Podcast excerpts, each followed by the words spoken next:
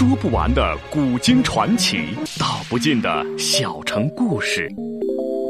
有声的阅读，无限的感动。小说联播。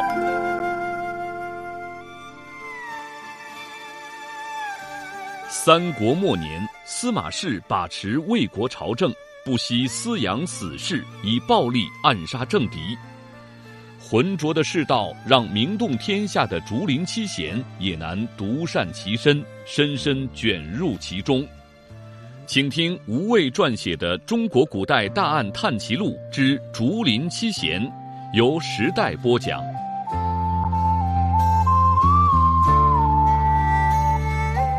陆仪道：“我现下不能说，到时再告诉邓将军。况且邓将军受过杖刑，尚未痊愈。”武功不及往日五成，现下告诉你，亦是无多大用处。不过为表诚意，我会先设法营救嵇康出狱。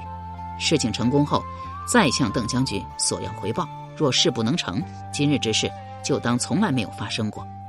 见邓毅神色古怪，又道：“怎么？看邓将军神情，似乎不大相信我的话。”邓毅便坦然道：“陆从事而今也有官家人身份。”应当清楚当下局面。司马大将军虽未杀嵇康，但仍将他羁押在大狱，摆明不打算轻易放过。陆仪笑道：“我虽不知司马大将军用意，但对钟司令的心思却是一清二楚。他正努力寻找机会另立罪名，要置嵇康于死地。”邓毅道：“想救嵇康的人很多，更有不少权贵名士。”这么多人都做不到的事，陆从事如何能做到？陆仪道：“多说无用，请邓将军拭目以待便是。却不知邓将军意下如何？是否愿意同我达成协议？救人宜早不宜迟。而今能否救得嵇康，可全在邓将军一念之间了。”邓毅正色道：“陆从事不事先告知要杀之人是谁，邓某实难应承。”倘若我先答应你，他日你要杀的人是我的朋友、我的上司，我又该如何自处？陆仪道：“那么我可以明白的告诉邓将军，我要你杀的这个人，既不是你的亲朋好友，也不是你上司，而是一个你从来没见过、根本就不认识的人。”邓毅摇头道：“可这里面变数仍然太多。就算我不认识对方，如果他是一个德行高尚的好人，我一样难以下手。”况且，嵇康先生也绝不会允准用他人的性命来换得他自身出狱。陆仪道：“邓将军有所顾虑，也不无道理。那好，我便退让一步，先将对方姓名告知。我要邓将军杀的人是东吴降将林祥侯权益。”邓毅大为意外，问道：“陆从是为何要杀权益？是有私仇，还是旧怨？”陆毅道：“我要权益死，自然有我的道理，但不必告知邓将军。不过日后解救嵇康先生成功，邓将军应该能猜到其中的缘由。”又问道：“怎样？邓将军是否愿意用权益的性命来换嵇康一命？”邓毅沉吟道：“嵇康风范为人，世人皆知，他肯定不乐意我用他人的性命来换他出狱。”陆仪道。但邓将军已与我有约在先，今日之事不得对外透露半字。陆仪亦会做到，所以嵇康根本不会知道这件事。邓将军又何必担心呢？对陆仪突然冒出来的提议，邓毅很是心动。嵇康一案，他负有很大责任，是他指引文渊、文虎屈服私立校尉钟会的阴谋，攀污嵇康，由此才导致嵇康被捕下狱。虽然是不得已而为之，但随着嵇康戏欲日久，他心中愧疚愈浓。尤其揣摩到司马昭并无放过嵇康之意后，更是寝食难安，夙夜忧叹。思虑良久，终于首肯同意。陆仪遂慨然道：“嵇康出狱之日，便是我上门索要回报之时，请邓将军安心等候，拱手自去。”不久，便有东吴使者吴刚以嵇康亲笔书信缓解大狱一事。邓毅从刘伶口中听闻此事，骇然而惊。起初尚不能确定这件事与陆仪有关，直到陆仪找上门来告道：“嵇康毅然出狱，也是邓先生兑现诺言的时候了。邓毅满腹狐疑道：“嵇康脱狱，全赖东吴使者吴刚带来了其旧日书信，跟陆从事有什么关系？”陆仪笑道：“这件事完全是陆某一力促成的。”邓毅难以置信道：“你，陆从事人在洛阳，又如何能与东吴一方取得联络？”邓某实在愚钝，还请陆从事明言相告。又道：“我并非有意探究隐秘，但陆从事今日登门索取回报，可是一条人命。邓某必须得问个清楚明白。”陆仪便坦然相告道：“邓将军忘了我以前的真实身份了吗？”以前我是蜀国探子，而今仍然是。邓毅先是大诧，随即恍然大悟道：“原来当初陆从事只是假意归顺钟司令。”陆仪道：“当时我身份败露在即，为了保命，别无选择，只能先假意归降。”邓毅道：“所以你编了一通谎话，称蜀汉安插在洛阳的探子分为费祎。”姜维两派，你是费祎一派，直接听命于费祎，完全不知姜维一派底细，如此便保全了蜀国安在洛阳的引线网。陆仪笑道：“不错，邓将军果然是个聪明人，一点即透。”邓毅道：“那么当日在皇宫酒楼附近竹林追杀你的，又是些什么人？”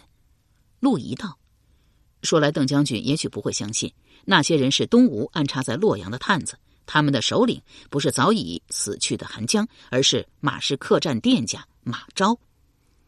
位于东市的马氏客栈，原是东吴设在洛阳的总联络点。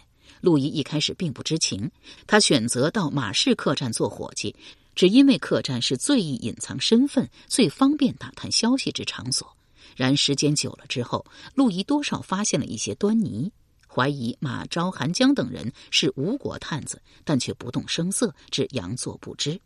他曾偶尔窥见店家马昭往酒中下药，以药酒迷倒房客后，再侵入其房探查究竟。陆仪访得马昭暗格所在后，便暗中偷取了一些药粉，以备日后使用。马昭自以为暗格隐藏的机密，兼知陆仪索取药粉不多，竟丝毫未曾察觉。当日，陆仪有事前往首阳山，交代同在客栈中为伙计的属下张亮负责策应蜀汉使者诸葛恪。张亮与诸葛恪会面后，神情有异，令店家马昭起了疑心，遂往江水中下药迷倒诸葛恪，又令手下韩江等人擒住张亮拷问。张亮承认了自己是蜀国探子后，当场被杀。韩江将其首级砍下后，埋在了柴房之中。尸首则连夜扔入洛河。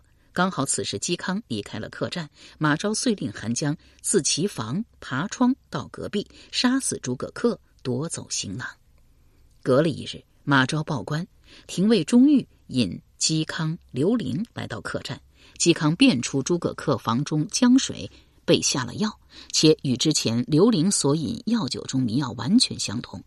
马昭一听说陆仪曾受佩娘挟制往刘伶酒中下药，立即猜到陆仪根本没受谁胁迫，其人手中的迷药一定是自客栈盗取。料想陆仪既能盗取自己的独门迷药，说不定早已窥破自己东吴探子的身份。好在之前陆仪用谎话引刘伶以为是什么配娘下药，官府也以为只有配娘才有这种无色无味的迷药。只要及时杀了陆仪灭口，便足以消除这一隐患。马昭为人心思细密，怕万一事情败露，矛头再次指向马氏客栈，特意调派了福来米站的人手。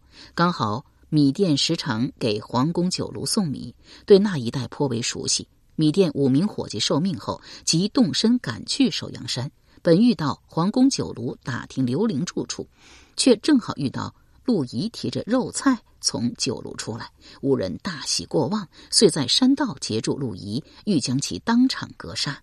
陆仪虽武艺不凡，却手无兵刃，勉强闪避了几下，便逃入竹林中。不巧的是，有守陵军士在酒炉饮酒，闻声赶来，见竹林中五人追杀陆仪，陆仪已是身负重伤，军士喝止不住，拔刀加入战团。陆仪由此侥幸捡了一条性命。那五名米店伙计亦时常往马氏客栈送米，陆仪认得他们。自打五人一亮出兵刃，他便猜到对方是为他而来，多半是受店家马昭所派。此时他尚不知嵇康揭破迷药一事，只以为是自己蜀汉探子的身份暴露。军士将五名伙计尽数杀死后，陆仪长舒一口气，至少暂时没有人会当面拆穿他的身份，又顺势引旁人以为五名伙计是蜀汉探子，是为郭丽而来。而郭丽自己更是这样认为。他既早知道陆仪是蜀国探子，而五名伙计之所以对同为自己人的陆仪下手，自是因为陆仪当初没下狠手。第一次刺他时未正中要害，第二次下迷药迷倒刘玲等人后，却又不忍向尚在病榻上的他下手。他未能完成既定任务，其上司必定恼怒。所以干脆派了人来，将陆仪和他一并杀死灭口。如果陆仪心狠手辣，断然不会有今日之事。郭丽认定陆仪是因为他而受伤，他本就不忍心说出心爱男子的真实身份。经历了此事后，更是要加倍呵护他，保护他。由时代播讲的吴畏撰写的《中国古代大案探奇录·竹林七贤》正在播出。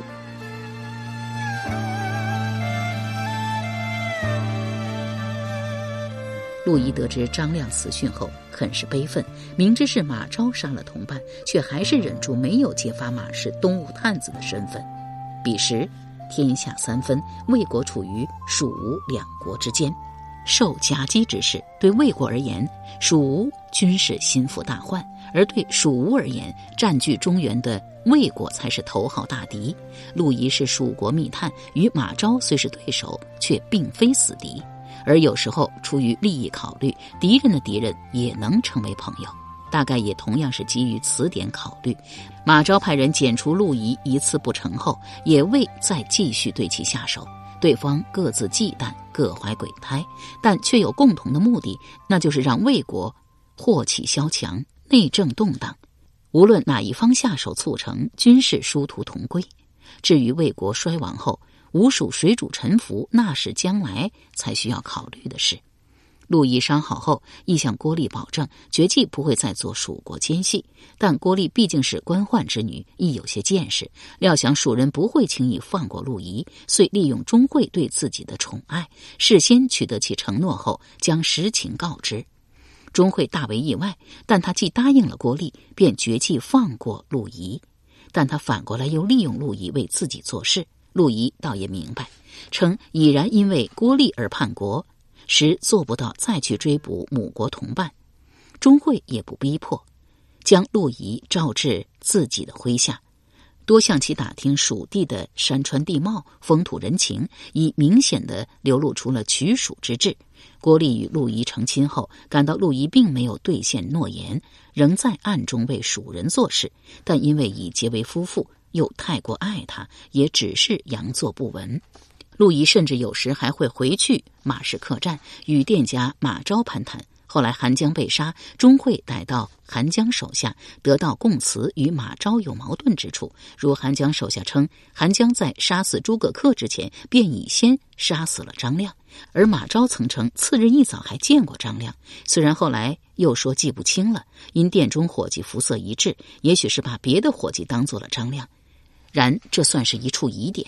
钟会一眼便留意到了，也曾怀疑过马昭，但陆仪力保马昭无辜，遂就此作罢。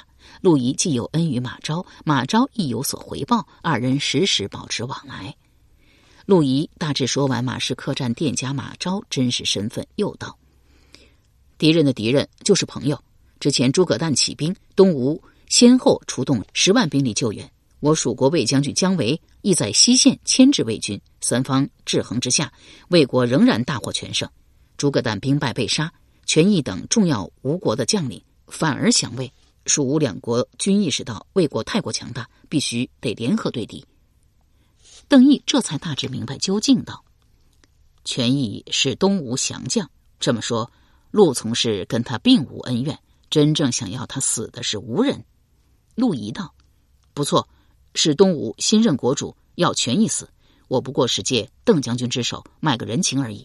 至于……”嵇康一事，我早从马昭口中得知，嵇康曾写信给诸葛诞，劝阻其起兵，便知可以利用这封信来为其免罪脱狱。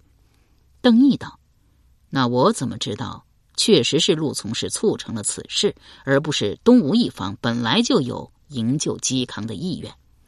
陆仪道：“邓将军大可亲自去向马昭求证，不过马昭不知我已将实情尽告，且与邓将军有过协议。”邓将军贸然前去，肯定会吓他一跳。邓毅仍在踌躇，陆仪道：“实话告诉邓将军，东吴其实并不打算交出旧信营救嵇康。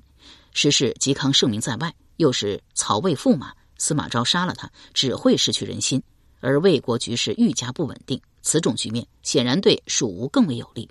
是我力劝吴人，他们才同意派吴刚为使者送回嵇康旧信。”邓毅问道。陆从事营救嵇康，可还有别的目的？陆仪笑道：“我若说没有，料想邓将军也不会相信。但就目下而言，确实是我促成嵇康出狱，还请邓将军履行诺言，尽快取临湘侯权益的性命。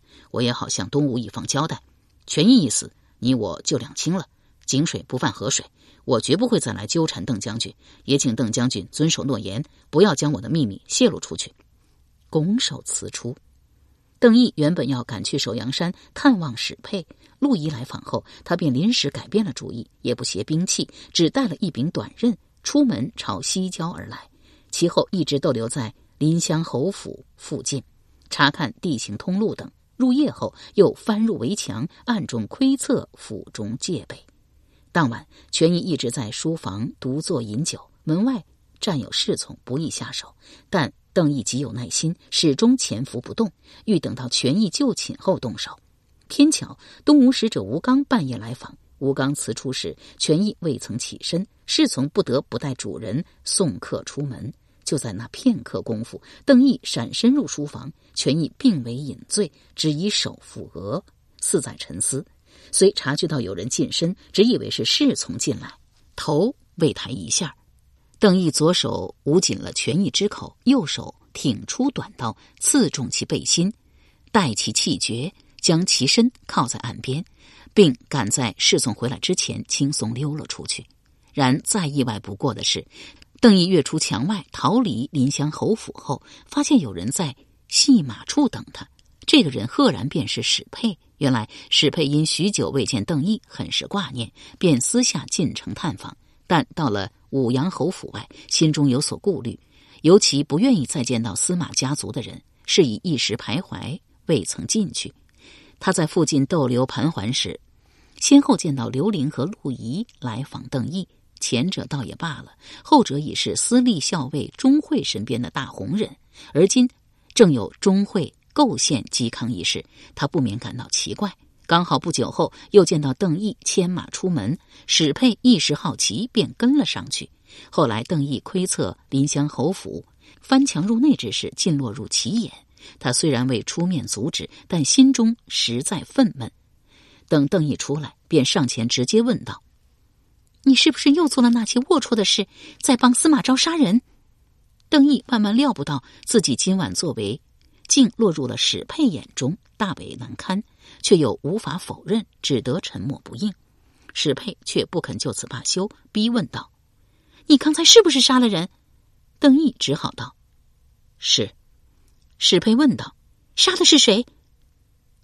凌祥侯权益。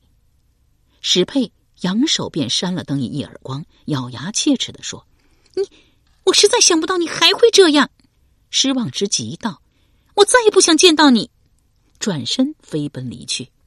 邓毅不便追赶，心中百感交集，巧立良久，直到天光发亮，这才牵马回城。一时放心不下史沛，便又往寿阳山赶去。到半途时，突然停了下来，暗道：“我答应了陆毅，这件事不能对外泄露半句。就算找到佩娘，我无法解释，他还是不会原谅我的。”便拉转马头，闷闷的回城。不想司马昭派人将邓毅召去大将军府，指明要他调查临湘侯府权益遇刺一案。邓毅心道：“我自己就是刺客，哪能自己调查自己？”所以竭力推辞。司马昭却认定邓毅是最佳人选，不惜以军令相压。邓毅被迫受命后，先按司马昭的吩咐来鸿胪寺面见东吴使者吴刚。他原本不知道吴人为何一定要杀权益，听了吴刚一番讲述，这才知道缘由。虽然他是刺客，是为陆仪做事，陆仪却是卖送东吴人情，因而说起来还是吴人杀了权益。司马昭一开始的推测便没有错。当然不会有人怀疑主持调查命案的邓毅，均认为东吴使者吴刚有重大嫌疑。副手程绩这般想，权益侍从全民也这般想。邓毅本可顺水推舟，将矛头引向吴刚，但他不愿意旁人替自己受过，因而只以推吴实据来搪塞。出乎意料的是，当晚全敏即潜入鸿胪寺，刺伤了吴刚。更是声称吴刚间接承认是他杀了权益，邓毅亲手杀死权益，深知吴刚不可能再杀人，他当面承认多半是知悉吴主孙修要杀权益，以为是自己方无人所为，如此亦能解释程绩当堂说出权益已死的消息时，吴刚侍从熊军露出笑意一事，而邓毅却对吴刚遇刺受伤深怀歉意。认为事情均由自己而起，尽管他也猜到，就算自己不动手，吴刚或是手下亦会对权益下手。但毕竟权益是死在他手中，全敏亦是因此而行刺吴刚。邓毅不愿意此案越闹越大，再多赔上一条人命。夜半时分，蒙面出门，偷袭打晕了看守军士，将其佩刀丢在房中全敏脚边，由此纵走了全敏。然事情并未就此了结。太医杜英到鸿胪寺为吴刚诊治时，意外发现其人遇刺前已然中毒，吴刚随即过世。调查吴刚中毒案时，鸿胪寺仆役百草作证说曾看到吴刚携带了一包药粉出门。再联想到之前吴刚当面对全敏承认的话，邓毅当即想到吴刚可能对权益下了毒，于是引太医杜英来临湘侯府。检视权益实身，果不其然。更令人瞠目结舌的是，杜英竟然称权益与吴刚所中之毒一模一样。如此，很难断定权益所中之毒是由吴刚所投。会不会正如全民所猜，有人同时要杀权益、吴刚？但二人只在权益遇害当晚会过面，且一起饮酒。若是同时中毒，毒药一定是下在了酒中。只是。邓毅当晚人还在临湘侯府，一直密切关注着书房动静，并未见到旁人潜入。如此，有机会下手者便只有临湘侯府中的人了。而唯一没有嫌疑者，便是全敏。其人忠心护主，为了给权益报仇，竟冒险到鸿胪寺行刺吴刚，是以邓毅交代他暗中留意临湘侯府中情形，探查谁最为可疑。料想很快便会有结果。但邓毅心中仍然对权益一案忐忑不安，不知日后该如何面对全敏相关人等。心绪不宁之时，又遭铁匠张小泉挟持，被押来见史佩。惊喜之余，料想自己无从解释，还是会继续被心爱的女子误会下去，却不想史佩多少理解了他，一时心中亦激荡不已。史佩见邓毅沉默不应，只温情凝视着自己，当即红了脸，低声问道。邓郎干嘛总盯着我看呢？邓毅道：“这里又没别人，我不看着佩娘，还能看谁呀？”上前两步，握住史佩双手，恳切的说：“佩娘能体谅我的难处，我真的很感激。”史佩想甩脱邓毅掌握，却被对方顺势揽入怀中，一时柔情蜜意，只觉得浑身酥软，连骨头都快要化掉。相拥许久，史佩才嘤嘤道：“邓郎不是贪恋名利之人，有没有想过离开大将军府？”邓毅笑道：“佩娘是在约我私奔吗？”史佩羞红了脸，恼道：“谁要跟你私奔了？我是怕云香侯权益一案早晚会水落石出。到时啊，你便会冠上杀害朝廷大臣的罪名，还有命在吗？”邓毅叹道：“我知道佩娘心意，只是目下我尚有放不下之事。除了你所知道的码头村灭门血案之外，还有佩娘你。”史佩奇道：“我怎么了？”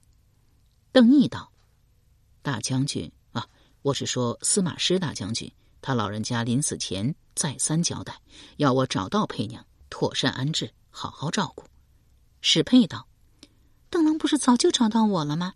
难道邓郎还想让我认祖归宗，幸会司马吗？”